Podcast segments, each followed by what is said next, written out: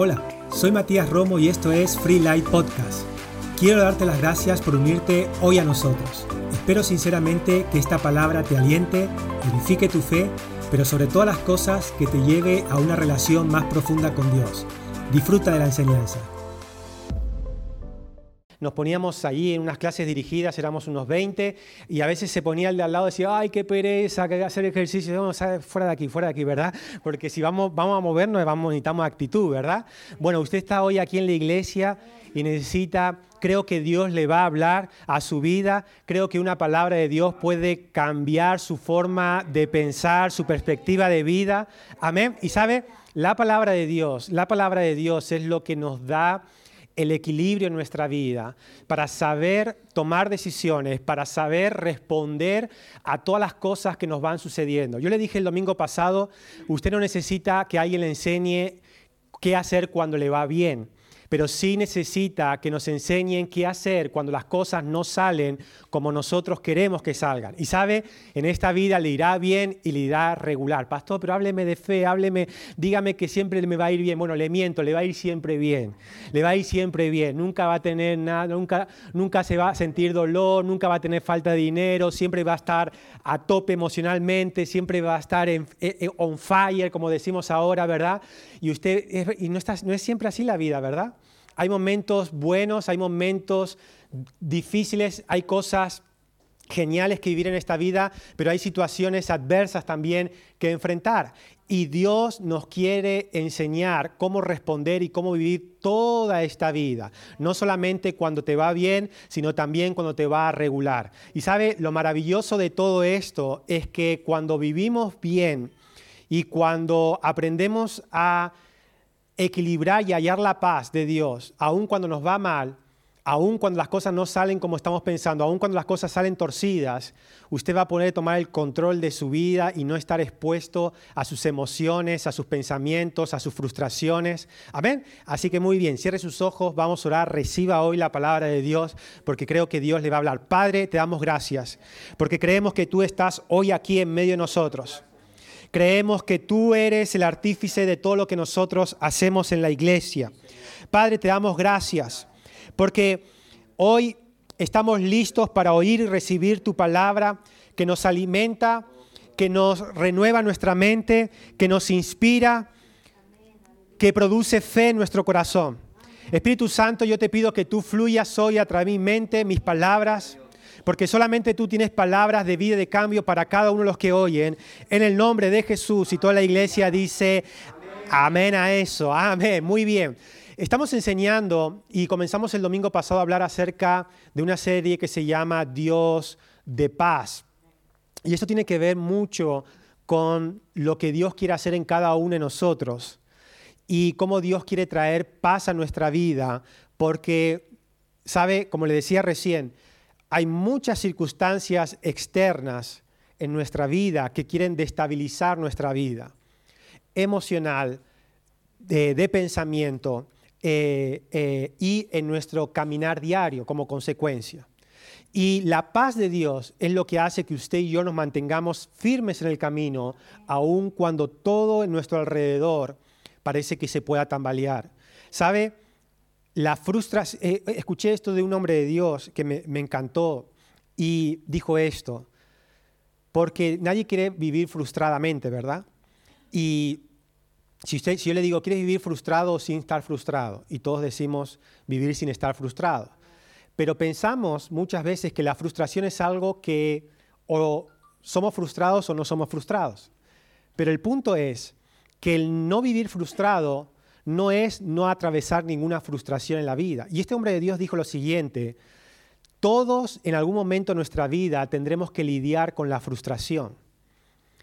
Y hasta la persona más exitosa tendrá que lidiar con la frustración, porque en todas las áreas de nuestras vidas, quizás no en todas las áreas de nuestras vidas podemos hallar eh, la paz, la victoria o la seguridad que nosotros queremos tener. Y la frustración está para el que tiene mucho, para el que tiene poco, para el que está solo o el que está en familia, para el que tiene hijos y para el que no tiene hijos, para el que está en pareja y para el que no está en pareja. Todos, todos, todos, para los que son pastores y para los que no son pastores también. No solamente usted lidia con la frustración, desde este lado también lidiamos con la frustración. ¿Me entiende? ¿Y sabe por qué? Porque en esta vida, en esta vida, por eso, por eso Dios dijo que yo soy un Dios de paz y yo he venido para traer paz. ¿Qué sentido tiene traer paz si no necesitamos paz? ¿Qué sentido tiene que Jesús hizo énfasis? Yo soy el Dios que trae paz. Yo soy, yo he venido para traer y daros paz, no como el mundo la da. ¿Para qué Dios vino a traer paz si no vamos a tener que lidiar con la frustración? Vamos a empezar por la Biblia. Y Isaías 9, verso número 6, nueva traducción viviente, porque si no me enredo mucho y no, y no vamos al tema de hoy, que creo que le va a volar la mente si, si puede estar atento hoy. Yo creo que hoy usted va, va a hacer, eh, eh, su mente va a ser renovada y usted va, va a afirmarse en verdades que Dios tiene para usted. Isaías 9, verso número 6, nueva traducción viviente, dice, pues nos ha nacido un niño, un hijo se nos ha dado, el gobierno descansará sobre sus hombros y será llamado consejero maravilloso, hacedor de grandes planes, Dios poderoso, Padre eterno, príncipe de paz. Ahora, es maravilloso este versículo. Estoy leyendo la nueva traducción viviente de Isaías 9:6. Y es maravilloso porque habla acerca vendrá Jesús, el Salvador, el Mesías. Y estos son 700 años antes de que Jesús naciera, viene la profecía, vendrá alguien que será el Hijo de Dios, un niño nos será dado, entregado, y sobre él descansará el gobierno, sobre sus hombros, y será llamado consejero maravilloso, será llamado hacedor de grandes planes, será llamado Dios poderoso, será llamado Padre eterno y será llamado príncipe de paz. Ahora, escuche esto. En nuestra vida cristiana tenemos que lograr experimentar lo que Dios es en cada área de nuestra vida. Mire, yo, eh, eh, yo siempre les digo esto. He visto tanta gente en la iglesia que lo que hace es toma a Dios, para adaptarlo a su estilo de vida, para adaptarlo, en, ¿cómo sería encajarlo? Eh, encajarlo en sus pensamientos o modelos, encasillarlos, encasillarlos en sus modelos familiares, en sus modelos de, eh, financieros, en sus modelos personales. Pero escuche, eh, el Evangelio, Dios, nuestra cristiandad, nuestras creencias tratan de que lo que Dios es sea experimentado en mi vida. Se ha experimentado en mi vida y dice que Dios es consejero maravilloso, hacedor de grandes planes, Dios poderoso, Padre eterno, príncipe de paz. ¿Sabe cuántos cristianos hay atormentados y que no hallan la paz? No saben cómo tomar y defender la paz en su vida. ¿Sabe cuántos cristianos hay que creen en Dios, que alaban a Dios, que adoren a Dios? Hoy hemos tenido un tiempo maravilloso de alabanza, de adoración a Dios. Y sabe, eso es, eso es grandioso. Pero también debemos aprender el lunes, cuando el problema, la realidad te golpea en la cara, tomar del Dios poderoso, maravilloso, hacedor de grandes planes, Padre eterno y príncipe de paz aprender a salir de una situación difícil. Un hombre de Dios dijo, hablando acerca de una situación tremenda que le había pasado, un pastor que había perdido su hijo eh, de veintipico de años, se había suicidado, se había tirado pegado un tiro en la cabeza. Entonces, él comenzó, él dijo, Dios es un Dios bueno, Dios es un Dios de paz. ¿Cómo yo puedo hallar paz en una tragedia tan, tan, tan complicada? En algo que choquea eh, tu mente de una forma tan, tan fuerte. Y sabe, hay situaciones donde usted puede ser marcado definitivamente pero todavía Dios sigue siendo príncipe de paz. Y todavía podemos hallar paz en una situación tan dolorosa como este hombre estaba explicando. Y estaba diciendo, si Dios es Dios, si realmente mi Dios es mi Dios, tengo que hallar la paz. Eso no significa que no llore, eso no significa que no sufra, eso no significa que no haya dolor en mi corazón. Pero eso no significa que yo no pueda abrazar la paz y que esa paz vaya calmando y sanando todas esas heridas emocionales internas por causa de esa tragedia. Ahora, la paz de Dios tiene que ver con tener una vida equilibrada, mental, espiritual y emocional. No podemos creer en Dios y tener un tormento mental. No podemos creer en Dios y ser emocionales, eh, emocionalmente atormentados e inestables. Dios quiere que usted sea una persona equilibrada. Eso es la paz de Dios.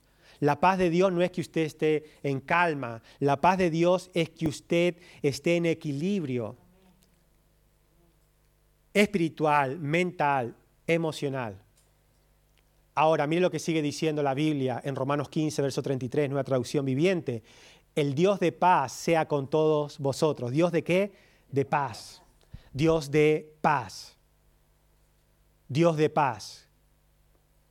Romanos 16, 20, nueva traducción viviente, dice, y el Dios de paz aplastará pronto a Satanás debajo de vuestros pies.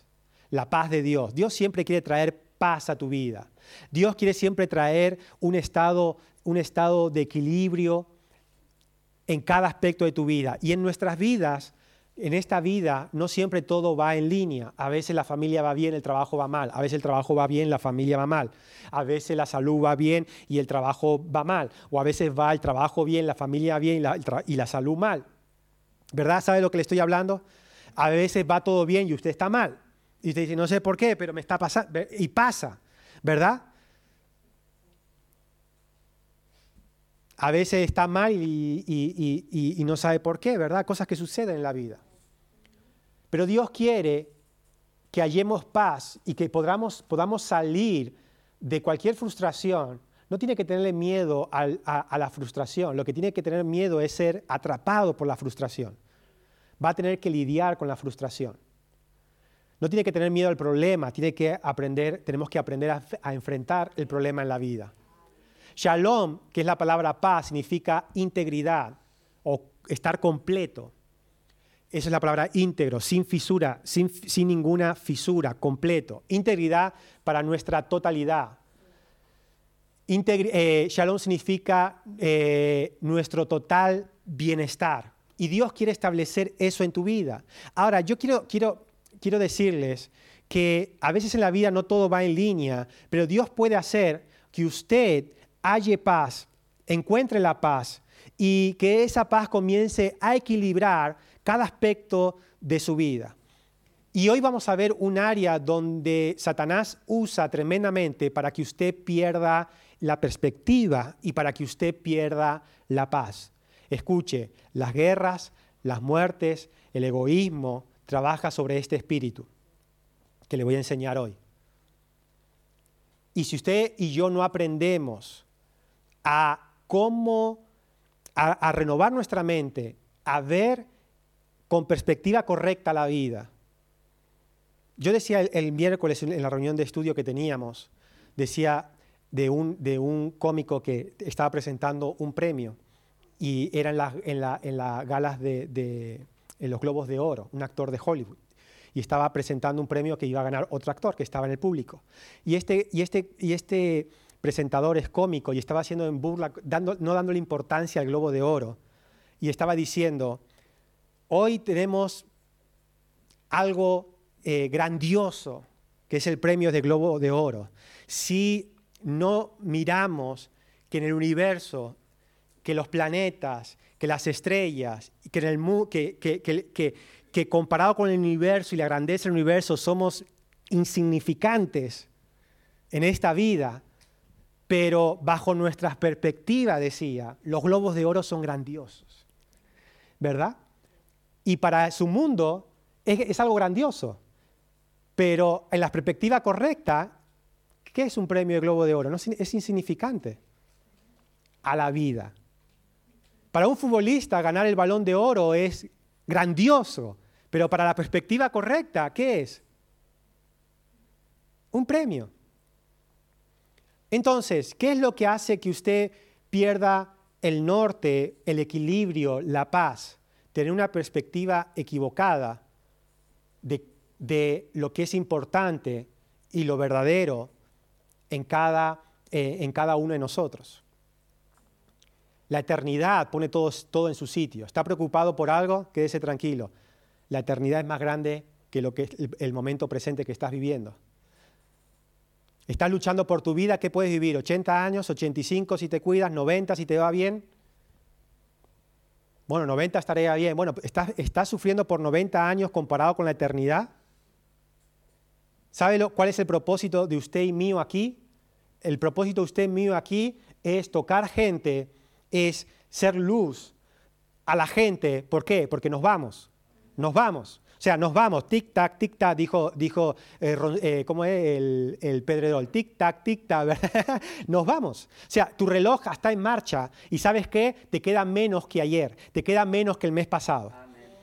Y estás sufriendo, estás sufriendo y estás, estás eh, enfuscado por todo lo que quieres lograr, y el reloj está tic-tac, tic-tac, se acaba el tiempo, se acaba el tiempo. ¿Sabe cuánta gente falleció? Usted sabe, ¿no? En la pandemia mucha gente falleció, ¿verdad? Pero, ¿sabe cuánta gente con planes falleció? Planes a futuro, planes para el 2022, ya no están. ¿Qué importancia eran esos, tan importantes eran esos planes? Ya no están. Escuche, esos planes tan importantes que tienes de vida, tic-tac, un día no estarás. Todo ese, todo ese comedor de olla, déjeme decírselo así para que lo entienda claro, ¿verdad? Porque si le digo, si uso una palabra, todo ese paradigma no lo entiende, pero si le digo eh, eh, todo ese comedero de olla, sí me entiende, ¿verdad?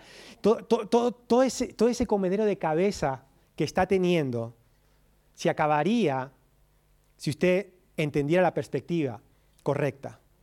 El apóstol Pablo estaba preso, encarcelado, iba a ser condenado, ejecutado, y escribe en la carta de Filipos, estoy feliz, estoy feliz. dice, ¿cómo puede estar feliz? Si el apóstol Pablo va a ser ejecutado, está encarcelado, está encadenado 24 horas, y él escribe a la iglesia de Filipo, estoy feliz porque la eternidad me aguarda. Estoy feliz porque aún en la cárcel puedo hacer el propósito de Dios y hablarle a gente. ¿Sabe lo que estaba pensando ese hombre, el apóstol Pablo? ¿Sabe lo que está, cuál era su perspectiva? No importa que esté encarcelado, no es tan grave. No es tan grave que vaya a ser ejecutado si la eternidad me está esperando. Es, complicado, ¿verdad? Eso que te agobia, eso, que, eso que, te, que, te, que, te, quita la felicidad, eso que te está amargando. Mira el que esté a su lado, a su, a su lado derecho o izquierdo y diga, no es tan grave, no es tan grave, porque la eternidad te aguarda, ¿verdad? No es tan grave.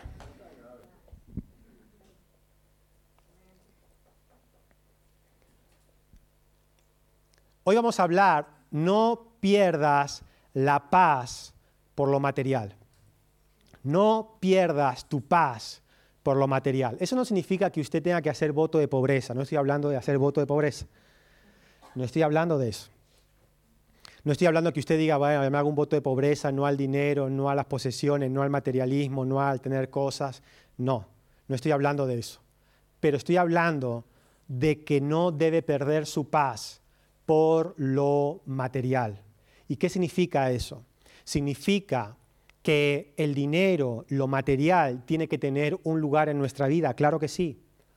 Pero mucha gente pierde su paz, pierde sus años de vida, pierde su salud, pierde su familia, pierde su destino, su propósito, solamente por estar detrás de lo material. Y Dios quiere que usted no pierda su paz, su equilibrio, su integridad, su bienestar total por lo material. Juan 16 del 1 al 3, vamos a comenzar por aquí, por esta historia. Juan 16 del 1 al 13, nueva traducción viviente. Dice así, había cierto hombre rico que tenía un administrador que manejaba sus negocios. Y este, este es Jesús contando esta historia para mostrar a la gente el sentido correcto de lo material y del dinero. Había cierto hombre rico que tenía un administrador que manejaba sus negocios. Un día llegó la noticia de que el administrador estaba malgastando el dinero de su patrón.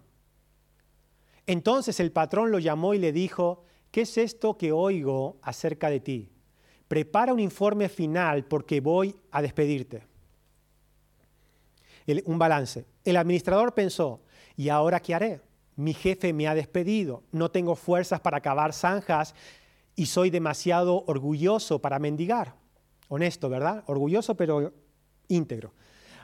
Ah, ya sé cómo asegurarme de que tendré muchos amigos que me recibirán en sus casas cuando mi patrón me despida.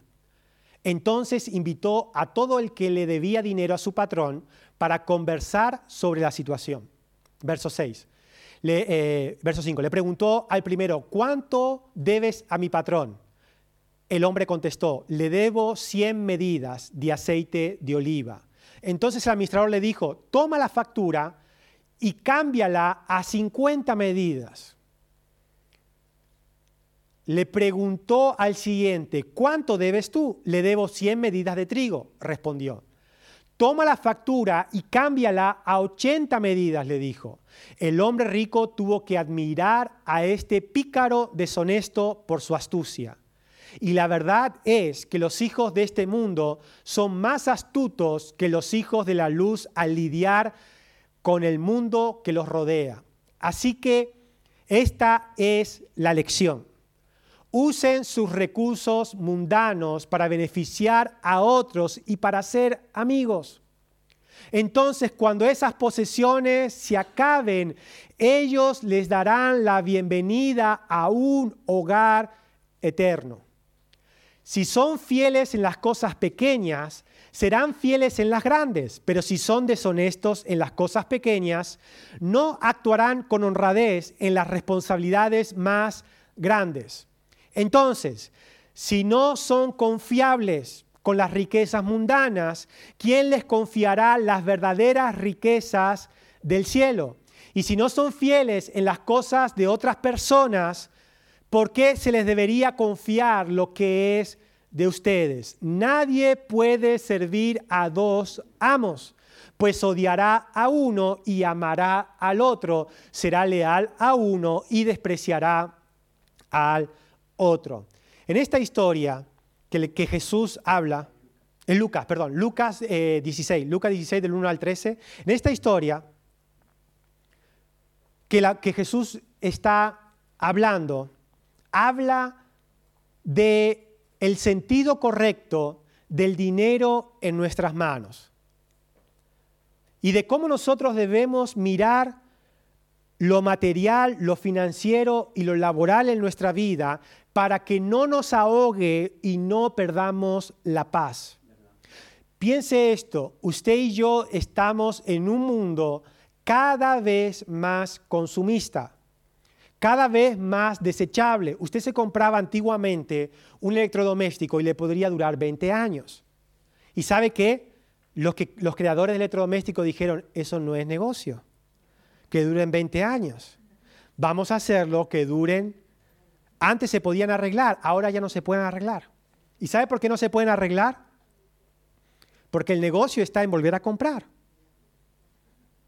Antes usted compraba un ordenador y usted le podía poner los componentes que quisiera. Ahora usted compra un ordenador y no lo puede casi modificar. ¿Sabe por qué? Porque si quiere de otro tamaño, eh, compre otro ordenador. Y el estilo de vida funciona así. Que lo que manda hoy en la economía mundial es que usted y yo consumamos, gastemos y consumamos. Ahora, eso crea un estrés en las personas porque el deseo continuo de obtener y tener cosas puede llegar a frustrar las, las vidas de las personas y no encontrar y no hallar el equilibrio en esta área tan importante que es lo financiero, laboral y material. Ahora,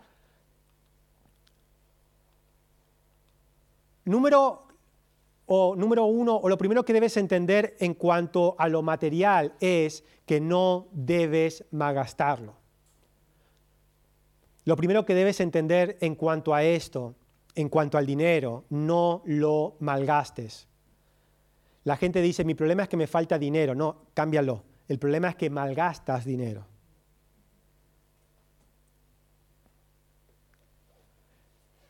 Lo más probable si te falta dinero es que tengas un desbalance eh, eh, eh, de dinero, un desbalance de entradas y salidas. ese es el problema. Entonces, ¿qué hace la gente? Con que es difícil para la gente decir no y renunciar a cosas y comodidades. ¿Qué hace la gente? Pierde la paz. ¿Qué hace la gente? Trabaja más de lo que teóricamente ¿Sabe por qué hay 40 horas laborables de trabajo? ¿Sabe por qué está estipulado que la persona trabaje 40 horas laborables? Porque si no hubiera una ley, su, jefe, su patrón, le haría trabajar 80 horas. ¿Verdad? ¿Y por qué el gobierno puso que trabajemos 40 horas a la semana?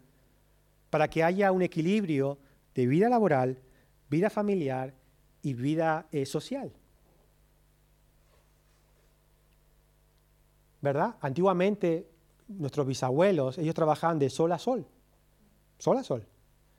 y la familia funcionaba así, no veían al viejo nunca, ¿verdad? Porque el viejo estaba siempre trabajando, ¿verdad? El viejo no existía, ¿verdad? Pero era así, se aceptaba. Hoy la sociedad ha cambiado, ¿verdad? Y se ha dicho, no, no, es parte de la familia el viejo también. Ah, vale, vale. Que no es solo para que traiga dinero ni para que esté trabajando como un burro, ¿verdad? También, también tiene que compartir, ¿verdad? Entonces, 40 horas laborables. ¿Qué hace que la gente tenga que vivir, trabajar más en su vida de lo que está estipulado? ¿Verdad? Ahora no estoy hablando de trabajar 41, 40, 60, da igual. Lo que le estoy intentando dando a entender es que tiene que tener un equilibrio. Y para la única forma de tener un equilibrio es no malgastar, no ganar más. No ganar más. No malgastar. Pastores, que yo necesito ganar más, pues trabaje más. Ok, ya sé la solución para usted. Al domingo le vamos a añadir un día más. Después del domingo le vamos a poner el día de usted, ¿verdad? Para que usted ese, ese día, después del domingo, vuelva a trabajar, así puede ganar más dinero. Pero ¿cuál es el problema? Que va a gastar más. Y entonces va a necesitar un segundo día extra. Y suma y sigue, y suma y sigue, y suma y sigue, y suma y sigue. Hasta que usted le dice, oye, oye, que hay un problema. Que hay un problema. Y el problema es que estoy detrás del dinero todo el tiempo porque todo el tiempo estoy, no estoy cuidando el dinero. ¿Sabe cuál es lo más difícil del dinero? No es ganarlo, es retenerlo. Usted le pregunta a cualquier rico del mundo y dice, ganar dinero es fácil porque ellos saben cómo hacerlo, ¿verdad? Es fácil, el problema es que no te lo quiten. Que no te lo quite la esposa, que no te lo quiten los hijos, que no te lo quite el gobierno, que no te lo quite un mal, ¿verdad? Ese es el tema. Ese es el tema. ¿verdad? La persona que le toca un premio millonario, lo que hace la mujer es, ya está, me divorcio. Era, era, lo que esperaba, era la solución, ¿verdad? No me divorciaba porque no tenía un peso, pero ahora, es, ahora llegó, la mitad para mí. Me voy, ya no te necesito más, viejo, ¿verdad? Y Dios muy buenas. Imagínense si tuvieran más dinero, ¿cuánto, qué poco duraríamos, ¿verdad? Qué, poco dura, qué poca paciencia tendríamos, ¿verdad? Y usted dice, tanta paciencia le tengo, ¿no? Y no es paciencia. Es que dice, bueno, mejor dejémoslos pasar, porque si no, no vamos. ¿Verdad?